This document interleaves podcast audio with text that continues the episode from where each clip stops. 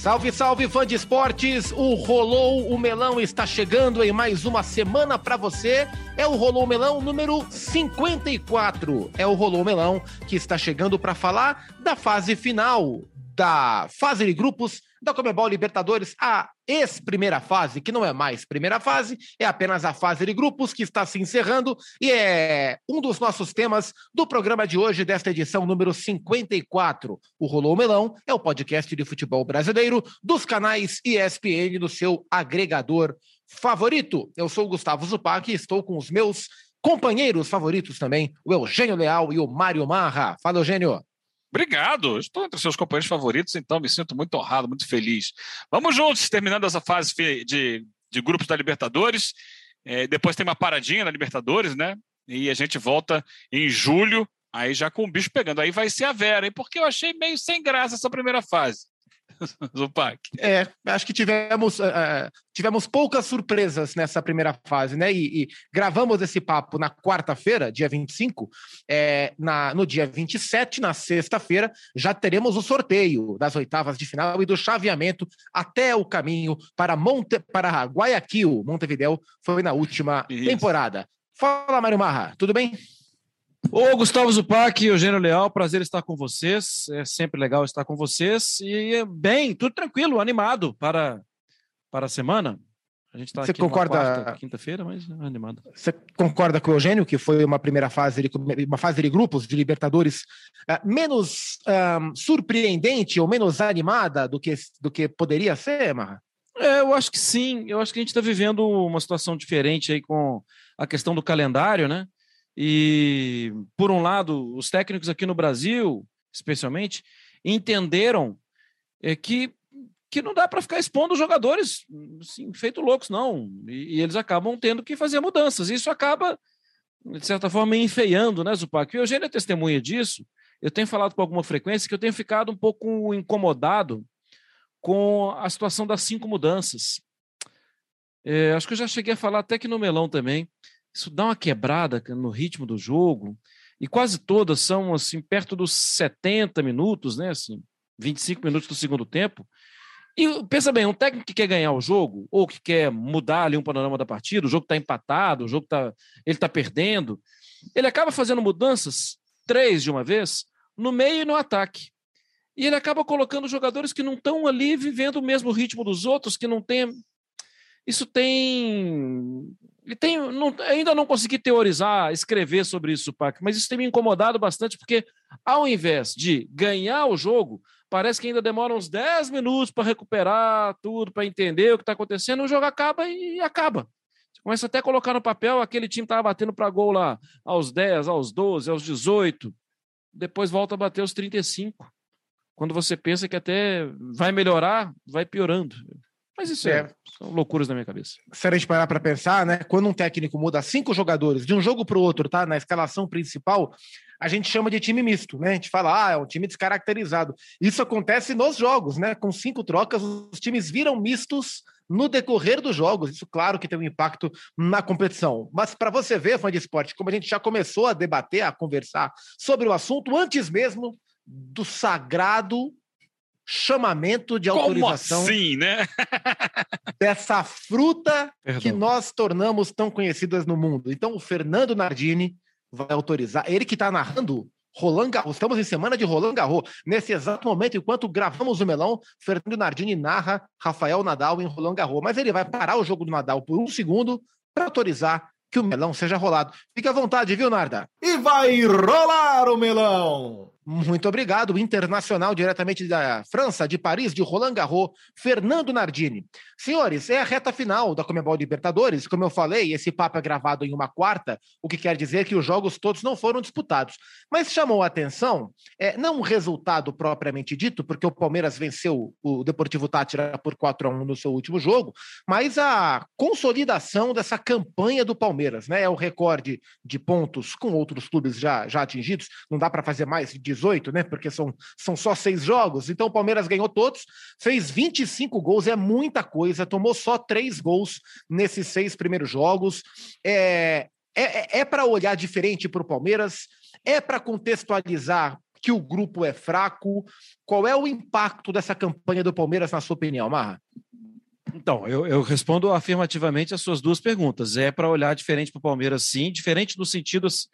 Se bem que não é diferente, né? Atual bicampeão é para olhar do mesmo jeito. É candidatíssimo ao título, é o principal candidato ao título.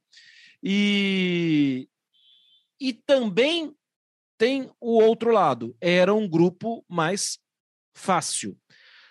Ponha-se na pele do Red Bull Bragantino, que pegou um grupo bem mais difícil, bem mais complicado. Agora, é, Zupac, como é que é? Cada um com seus problemas, né? Assim, vai fazer o quê? Né? O Palmeiras tinha lá os seus problemas, mas o Palmeiras foi facilitando a sua própria vida. E o Palmeiras é muito bom. Agora, eu acho que aí tem um outro ponto. Quando você tem um desafio e você percebe que esse desafio ele é alcançável, é vencível, você tem que fazer um olhar lá para frente. Esse aqui eu sei que é vencível, mas e os próximos? E por isso vai todo o elogio ao Palmeiras, porque o Palmeiras testou situações diferentes em cada jogo. Em alguns momentos, inclusive, o Palmeiras até não foi nos jogos, não foi uau, que coisa irresistível, sensacional e maravilhosa. Em alguns momentos o Palmeiras até deixou, permitiu que caísse um pouquinho a concentração, mas dá uma olhada nos resultados, dá uma olhada no que ele obteve. Eu acho que tem um recado que é dado para os outros. Palmeiras é candidatíssimo ao tri. Palmeiras é o melhor time da Libertadores.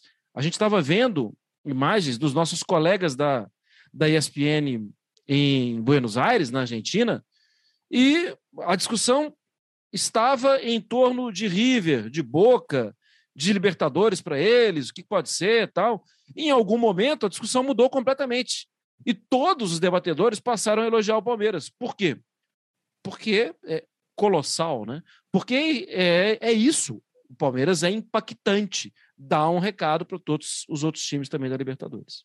E, e, o curioso, Eugênio, é que dá esse recado, é, mesmo com um grupo fraco, e, e, acho que o fato de ser um grupo fraco permitiu que o Abel fizesse o que fez, mas o recado é dado com a gente vendo o time principal do Palmeiras, aquele time de 1 a 11, né, o time titularíssimo do Abel, pouquíssimas vezes, né, ou quase nenhuma nessa, nessa primeira fase de grupos, muitos jogadores preservados, nos primeiros jogos mais, a pouco ele foi diminuindo o número de reservas, mas o Palmeiras fez o que fez sem usar a sua força máxima.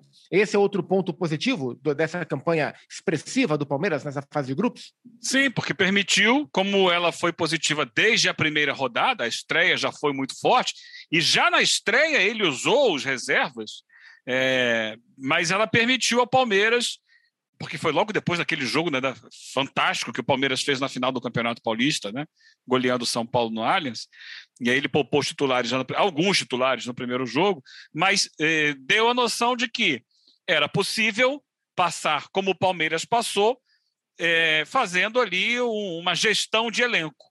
Foi que o Abel propôs e ele efetuou nessa fase de grupos com muita qualidade porque sabia que o Palmeiras tinha bola e esse é o mérito do Abel, da comissão técnica do Abel, porque ele está conseguindo, embora o elenco não seja todo no mesmo nível, mas ele consegue fazer com que o, os reservas conheçam a, a, forma de jogar da equipe. Então, quando sai um titular entra um reserva, você pode mesclar, você pode botar todo o time em reserva, mas há um padrão há uma maneira de jogar estabelecida. Eles sabem o que fazer. É, é claro que para cada adversário é, é uma situação, é, é, um, é uma estratégia diferente, mas o padrão de jogo está presente no Palmeiras, seja qual for o adversário. Isso é fruto do que a gente vem dizendo, do que eu falo sempre, do principal é, da, do principal reforço que um time pode ter de temporada para temporada, que é a sequência de trabalho. A gente no Brasil gosta muito, não só no Brasil, né? Acho que, em geral, a gente valoriza muito aquela história do quais são as contratações, janela de transferências. Olha, aí começam as manchetes, vai contratar cinco, vai contratar seis, vai contratar dez. E a grande contratação é manutenção de trabalho. Claro, tem que ser um bom trabalho. É, mas a manutenção, quando você encontra um bom trabalho, identifica esse bom trabalho, é também imagino que os resultados, é, os títulos conquistados pelo Abel no Palmeiras ajudem nisso, né? Mas é, a gente vê um Palmeiras hoje melhor do que o Palmeiras do ano passado, melhor do que o Palmeiras do ano retrasado. que foi campeão da Libertadores já na chegada do Abel. Então, ele foi construindo um ambiente que lhe permitiu, hoje, evoluir o time do Palmeiras. Isso é muito bom. É, e uh, óbvio que o grupo não é dos mais fortes, mas que o Palmeiras pode fazer com isso? Ah, me coloca aqui os mais difíceis? Não. Houve o sorteio, ele pegou um, um grupo bem acessível, com o pior time da história da Libertadores, que foi o, o Independente Petroleiro, que foi o, o mais goleado, que levou mais gols na fase de grupos da história da Libertadores. E do Palmeiras ele levou vários só naquele primeiro jogo, e que ele saiu na frente, né? Fez 1 a 0 no Allianz Parque, depois levou oito. Ele já foi goleado. Depois o Palmeiras mandou lá também uma equipe muito mexida para ganhar de novo na altitude, por goleada. E, mas independente disso, o Palmeiras fez o que lhe cabia. E isso permitiu também ao Palmeiras concentrar um pouco mais de forças no Campeonato Brasileiro, que é um, um, outro porém dessa história, porque esse calendário desse ano, com o brasileiro sendo começado junto com o Libertadores, é, tem nos dado um panorama diferente do que a gente está acostumado a ver em Campeonato Brasileiro, para todas as equipes. Está quase todo mundo sendo obrigado a fazer esse rodízio. Só que muitas vezes faz o rodízio poupando no brasileiro para ter força na Libertadores ou na Sul-Americana, e o Palmeiras conseguiu equilibrar isso e embora tenha perdido alguns pontos no início do Campeonato Brasileiro, me parece forte para o que vem por aí. Além de tudo isso, é, pode ajudar o Palmeiras a superar um problema que ele mesmo já admitiu, ele, no caso, através do seu técnico Abel Ferreira, que é o fato de ter iniciado uma temporada focando numa competição em fevereiro e desenvolvendo ali todas as valências físicas e táticas e, e psicológicas da equipe para uma decisão muito cedo no ano, quando quase todas as outras decisões vão acontecer no segundo semestre. Então, é, é, é, todo esse benefício de você ter uma equipe que está entrosada, que tem um padrão de jogo, que você pode alternar titulares e reservas, apesar de um elenco curto, isso tudo acaba facilitando com que o Palmeiras lide melhor com uma dificuldade que foi a dificuldade de começar antes de todo mundo essa parte mais forte da temporada, pensando naquele Mundial que foi em fevereiro. É, faz, faz muito sentido. E, e esse argumento do grupo, é claro que que o grupo é fraco, e é claro que é melhor ter um grupo fraco do que um grupo forte para pontuar, mas se a gente olhar, é, o Corinthians pegou o Always Red na Bolívia e perdeu.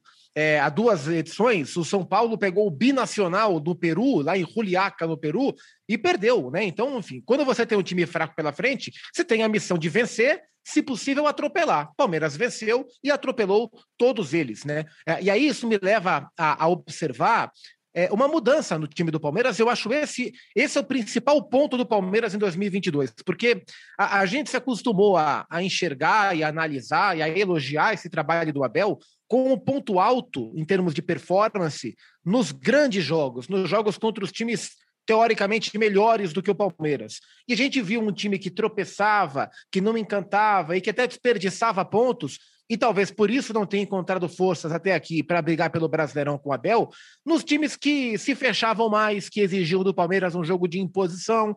É, e, e, uma das coisas que chama a atenção é essa evolução no repertório. Né? O Palmeiras tem aproveitado esses jogos contra os times teoricamente menores, para se impor, para evoluir o seu jogo ofensivo, mudando a maneira de jogar, com uma saída de três, abrindo o Dudu super por um lado, o Jorge pelo outro lado, é, fazendo dois meio-campistas com a, a, frente do volante, geralmente Zé Rafael e Scarpa Veiga, com dois atacantes, isso tem me chamado a atenção, como o Rafael Navarro vem se entendendo melhor com o Rony. Então é um Palmeiras mais ofensivo, com mais gente, mudando um pouco aquela cara daquele Palmeiras que tinha só uma forma de jogar. Então acho que essa evolução, repito, é a grande mensagem do Palmeiras em 2022. É, Rafael Navarro, como jogador, é talvez a principal surpresa do Palmeiras nessa fase de grupos da Comebol Libertadores, Mário Marra? É, acho que quando você coloca surpresa, acho que sim, né? E eu não estou falando pelo número de gols, né? Tô falando porque parece. Porque você vai se lembrar, ele vem, é, sai do Botafogo, vem ao Palmeiras, né? Vem porque eu estou em São Paulo, né? é, sai do Rio, vem para São Paulo e vem, chega carregado de expectativa, mas em campo ele me parecia mais travado, ele me parecia mais tenso, me parecia opa, não sei se vou saber brincar de Palmeiras. Era a sensação que eu, que eu tinha no início. E aí ele perde um pênalti, e ele começa a criar um, fantasias, ele começa a ter dificuldade. Ele dominava uma bola, depois ele passou a não dominar, ele passou a ter mais, tá mais parecia que a questão era mais de, de cabeça.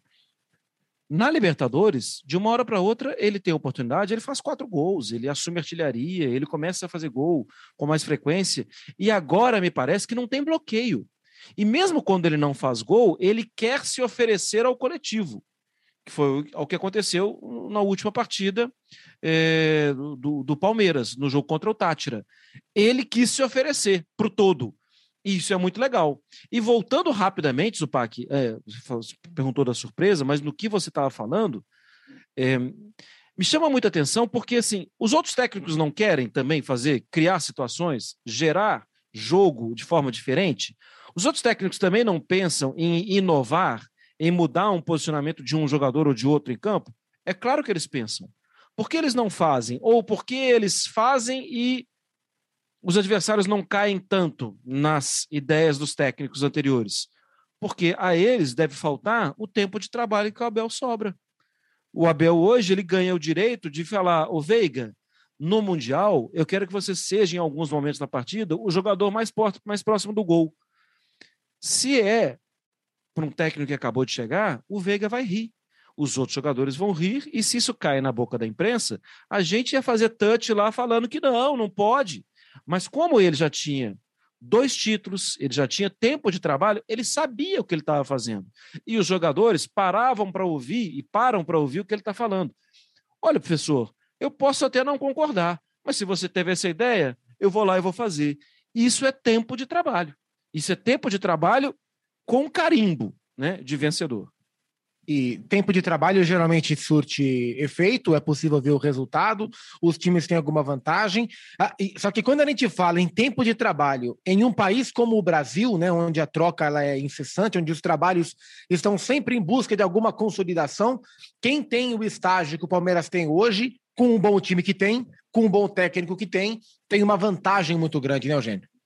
Sim, é um diferencial, né? É, e esse tempo de trabalho e essas conquistas do Abel deram a ele um, um capital muito grande junto à torcida, né? Então, é, a gente dificilmente vai ver, mesmo que ali na frente o, o Palmeiras tenha alguma dificuldade, essa torcida vaiar o técnico, né? Pedir a cabeça do técnico por tudo que ele já fez. Então dá isso, isso dá a ele crédito para tentar buscar caminhos diferentes para bancar situações, para se colocar, por exemplo, como já fez, a favor da, da presidente, da Leila, né, para manejar isso da melhor maneira. Então é um mundo quase que ideal o, o que o Palmeiras vive hoje, porque há uma harmonia entre é, os setores, entre diretoria, comissão técnica, jogadores, torcida, está todo mundo é, dentro do mesmo foco. Isso é muito raro no futebol. Muito, muito, muito raro no futebol. Que todos estejam sintonizados na, na mesma vibração, na, na mesma pegada, no mesmo pensamento. Agora, é garantia de título? Não.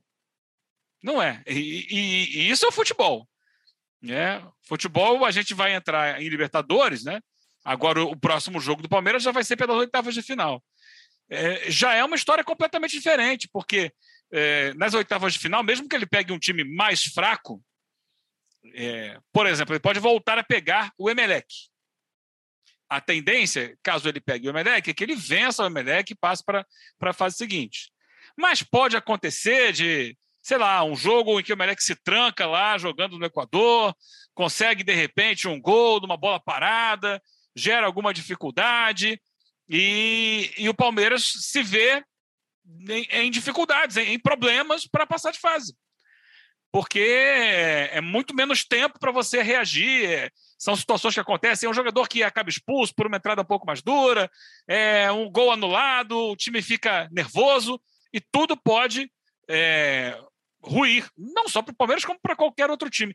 A grande beleza do futebol é a sua imprevisibilidade, por isso ele é o esporte mais popular do planeta. Então, é, é bom que fique dito isso, e caso isso ocorra, caso o Palmeiras não vença a Libertadores, como a gente está é, colocando que é muito possível que aconteça, mas caso isso não aconteça, é, não é motivo também para se jogar o trabalho fora. É, é, importante a gente pontuar dessa forma, porque é, há várias outras, outras competições e o time vai continuar. É, há clubes fortíssimos que disputam muita coisa que não ganham tudo. Vou dar um exemplo. Está aí o Mário Marra com a gente. é, o Liverpool faz uma temporada em que ele pôde conquistar todos os títulos que disputou. Dos quatro. As duas Copas inglesas nacionais, ele ganhou. A Premier League, ele perdeu por um ponto. Por alguns minutos, ele poderia ter sido campeão. E tem a final da Champions.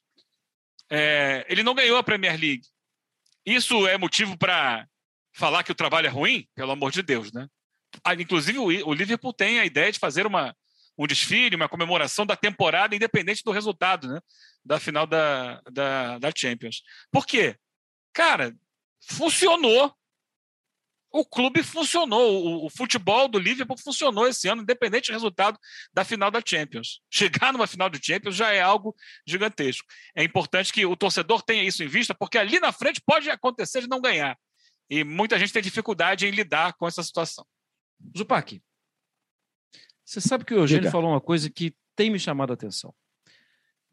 Quando, eles, quando a gente fala do Navarro e logo depois a gente cita Premier League, eu acho que vale um olhar, vale uma observação. Eu sei que esse aqui é o melão, a gente não vai falar de, de Premier League, mas como base, o City foi o campeão fazendo 99 gols. O Liverpool foi o vice-campeão fazendo 94 gols. Quem é o Lukaku? Quer dizer, quem é o Navarro? Quem é o centroavante? Entende? Não tem. Cada hora é um. Pode ser o Mané, que na reta final acabou vindo por dentro e chega bem na área. Pode ser o Salah. Pode ser o Phil Foden, que é mais baixo que eu. Pode ser. Entende assim? É, o Navarro é uma opção. Como o Klopp tem lá o Origi, que é uma opção, como o, o City até não tem, mas poderia ter, e na próxima edição vai ter um centroavante, o, dos melhores, se não for o melhor atualmente, não, não é o melhor, porque tem que respeitar o Benzema. Mas o que a gente está falando é isso, né? E Lewandowski. O que a gente está falando é disso. Do Palmeiras criar situações. E você citou o número de gols que o Palmeiras fez na Libertadores. Claro, o Navarro teve participação. Ele engrossou essa lista do número de gols. Mas a figura do 9 é uma novidade no Palmeiras, que até ontem jogava com o Rony mais adiantado, jogou com o Veiga mais adiantado, e que tinha Davidson, Luiz Adriano, que nunca foram os, assim, os queridinhos mesmo do torcedor e nem do Abel. É, é eu acho que é isso, é, é alternativa, né? Ele queria ter mais alternativas, não recebeu exatamente os jogadores que queria para tal, mas vem conseguindo, através dessa, desse conforto criado na Libertadores, trabalhar melhor as alternativas e transformar o Navarro em uma alternativa, porque pelos jogos do Paulistão ele havia é, gerado algum tipo de desconfiança no torcedor, algo muito prematuro, e a Libertadores tem servido para ele conseguir reverter esse quadro. O Eugênio, no comecinho da nossa, do nosso papo, o Marra já abriu falando que o Palmeiras é o na visão dele, o grande favorito para a conquista. É, e a gente tem nos últimos anos olhado para Comebol Libertadores como um campeonato de quatro favoritos, né? Os três brasileiros, Palmeiras, Flamengo, Galo e o River Plate. É, você, na, vou fazer uma, vou, vou, parafrasear um programa da concorrência. Na briga dos cavalinhos, né, dos cavalinhos da Libertadores, você vê o cavalinho do Palmeiras bem à frente dos outros mesmo, ou o pelotão ele é mais colorido do que só verde e branco? Não, então, é, é o que eu acabei de falar. É, ele está na frente dos outros. Mas o mata-mata nivela, a gente sabe disso. Né? A gente já tem inúmeras é, comprovações de que o mata-mata nivela. E quando a gente fala em mata-mata, eventualmente com clubes argentinos, que mais uma vez a gente vai ter um embate brasileiros e argentinos, e já tem um equatoriano no meio de novo, que é o Emelec, né?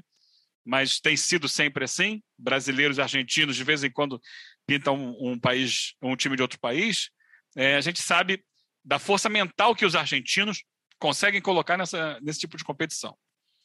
De como eles conseguem, mesmo com dificuldades, mesmo sendo inferiores tecnicamente, igualar na, na, na cabeça, igualar na concentração, na resiliência, muitas vezes né, numa estratégia.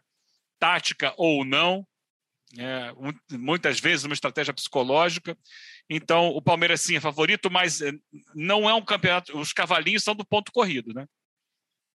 Os cavalinhos são aqueles do ponto corrido, né? Para quem não tem imagem, Mário Marques está cavalgando agora na, na, sua casa. Sensacional. O Jockey São imagens. São imagens que eu gostaria de desver, mas não dá para desver porque o Mário Marques está com a câmera aberta. Eu até, em alguns momentos, enquanto vocês falavam e citavam os cavalinhos, eu cheguei a relinchar, mas é claro que eu não vou relinchar aqui no, no melão, né? Uma vez só, vai, Mário.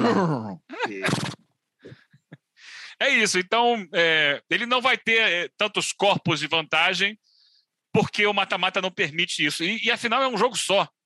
Né? Embora é, exista a possibilidade da, da, da prorrogação, é um jogo só. É, é favorito, sim, pelo que já fez nas últimas edições, pelo que tem feito nessa, por tudo que a gente já falou, mas não tem essa vantagem toda porque o mata-mata nivela. É, e acho é, que, que a vantagem que o Palmeiras teve na primeira fase ah, é, é, é, claro que ela é justa pelo, na, na fase de grupos, perdão, ela é, ela é, justa, foi construída com todos os méritos, mas a gente sempre tem que ponderar os diferentes contextos. Né? Então, o, o que um time faz na, na sua chave eh, e o que o outro time faz em outra chave tem que ser sempre ponderado, porque são adversários diferentes mesmo. E aí, a, a partir do momento em que eles se encontram no mata-mata e que o, o torneio entra na sua fase eliminatória, eu acho que a gente vai conseguir medir melhor esse parâmetro. É claro que a primeira, essa primeira amostra do Palmeiras ela foi impactante, mas a partir das oitavas de final a gente vai ter um entendimento maior e melhor de quem é quem na Comebol Libertadores. Marra, e nesse entendimento maior, infelizmente, a gente não vai ver o Red Bull Bragantino. Uh, a gente falou do Palmeiras como a grande, o grande recado dado. Dá para chamar de decepção o recado dado pelo time do Barbieri, Marra? Dá para chamar, porque eu esperava pelo menos uma sequência na Sul-Americana. É, por isso, uma decepção. Mas um convite ao olhar o que está acontecendo, e não só isso. Eu acho que no campo, em alguns momentos, é, o time. A gente sabe que esse time rende mais. Acho que a gente sabe que esse time pode mais. É, então, por isso a decepção. Mas eu não estou escrevendo isso aqui com a caneta vermelha, tá? Estou apenas escrevendo, apenas relatando. O que me chama a atenção é que, dá uma olhada nos seis jogos do Red Bull Bragantino, por exemplo, em um ponto que eu classifico muito importante, a média de idade. O Red Bull Bragantino entrou no jogo contra o Vélez, na Argentina, com um time com média de idade de 25 anos. Foi o mais velho.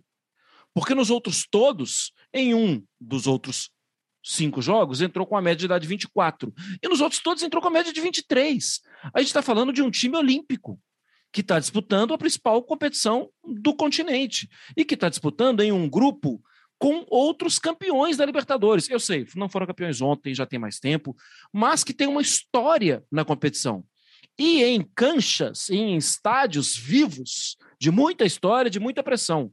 Eram meninos de 23 anos que estavam ali eu acho que a gente não pode pegar o papel, rasgar tudo e falar, ah, não, inicia tudo diferente e tal. E aí, e assim, e o Red Bull Bragantino é uma empresa. Eu não acredito que vai rasgar o papel. A empresa vai avaliar.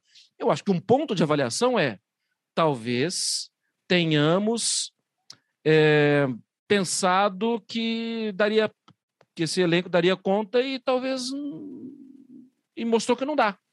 Acho que, por exemplo, esse mesmo time com o Claudinho, que não é nenhum veterano, mas que é um jogador que se impunha com a, com a capacidade técnica, acho que esse time com o Claudinho seria diferente. Só que faz parte das, das atribuições do clube empresa que se pintar uma oferta muito legal por um jogador como o Claudinho, ele vai vender. É, eu acho que ficou perto de ficar com a vaga da Sul-Americana e fica um gosto amargo. O Barbieri chegou a falar, citar a palavra mágoa. Eu confesso que fiquei pensando assim, mas mágoa de quem, né? Assim, magoado com alguma coisa, com alguma pessoa. Não, o Bragantino teve as oportunidades em campo, não conseguiu. Não é mágoa, é refazer o planejamento. Eu acho que é encorpar, é talvez colocar em campo mais Léo Ortiz, mais jogador com a fome de Léo Ortiz, no meio campo, sabe? Assim, é, talvez seja montagem de elenco. Para você foi mais parte técnica ou experiência que faltou para o Bragantino nessa fase de grupos, Eugênio Leal? Ah, acho que faltou de tudo um pouco, faltou, acima de tudo, força mental para esse último jogo, mas não só para esse último, para outros em que ele teve a possibilidade de conquistar melhores resultados e não conseguiu. Ele veio é, tropeçando aqui e ali na competição. Tecnicamente, a gente sabe do potencial do time, é mais do que isso, mas também é um aprendizado. É, a questão toda que eu fico me perguntando, no final das contas, sobre o Bragantino, o que quer o Bragantino? Qual é o real objetivo do clube? Sabe? É, pode ser que para ele tanto faz como tanto fez. Pode ser que ah, meu negócio aqui é apenas é, comprar e vender jogador. E aí eu tenho um time que está que tá disputando as principais competições, e isso serve é, de chamariz para atrair atletas, para que eu seja aqui um entreposto comercial entre a América do Sul e fazendo uma ponte para a Europa ou para os Estados Unidos.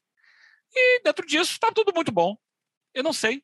Eu não sei de fato se isso é, é uma preocupação de quem comanda o clube. É, fica tudo muito turvo para mim do que é o objetivo. Agora, paga pela falta de experiência de tudo, né? A começar pelo técnico, né? que é um técnico é, é, que está tá iniciando e bem uma carreira, tem ideias de jogo, mas que no momento difícil não conseguiu fazer o seu jovem time responder com, com mais agressividade, mais competitividade. O que faltou, basicamente, no jogo, né, no último da eliminação, foi competitividade. Se jogou como se estivesse jogando uma partida a mais e só. Na chave do Red Bull Bragantino, passou Estudiantes em primeiro e o Vélez Sarsfield em segundo. O Mário Marra, para fechar essa edição do Melão, aperta o F5 do seu computador. Aperta aí, Mário Marra. Deixa eu ver o que acontece quando você ah, aperta o F5. Não, e a, e a tela tá travada aqui. Eu, ah, é? a tela não, a tecla tá travada aqui. Eu apertei, apertei, apertei e ela não mudou. Porque depois de muito tempo, né, assim, os 20 técnicos da Série A do Campeonato Brasileiro são os mesmos da semana passada, os 20 técnicos da Série B do Campeonato Brasileiro são os mesmos também da semana anterior. Pode ser que a gente esteja vendo um avanço, pode ser que não. Eu não acredito. Eu acho que é casual. Acho que em breve vai ter mais mudança mesmo mais circunstância do que realmente uma mudança. Senhores, ponto final em mais uma edição do Rolou o Melão, sempre agradecendo as mensagens, o retorno, a audiência do fã de esporte que nos prestigia e nos divulga, botando o melão para rodar mundo afora. Eugênio Leal, boa semana, bom fim desta semana para você e semana que vem estaremos juntos mais uma vez. Um abraço, hein? Já conheceremos os emparelhamentos da Libertadores até a final. Abraço, até lá. É isso. Toda a expectativa do sorteio, do chaveamento até a final. Mário Marra, bom fim de quarta, porque hoje gravamos na quarta. Uma boa semana. Até semana que vem. Você está chamando um integrante especial para participar, Mário Marra? Ele não quer é, participar, mas ele, né? Ele acho que não vai conseguir chegar até aqui. Não. Ah, estamos vendo. É, é, o Otto, o cão Otto. Otto cachorro. Cachorro Otto. Cachorro Otto. É. O fiel escudeiro Sim. de Mário Marra. Meu amor. Até semana que vem, viu, Marra? Até, até semana que vem. Foi um prazer. Sempre um prazer. Fã de esportes, obrigado pela atenção com o Rolou Melão. Jogue nos grupos de WhatsApp, conte para todo mundo. E espere, porque semana que vem tem mais uma edição fresquinha como um melão para você. Até a próxima. Pra...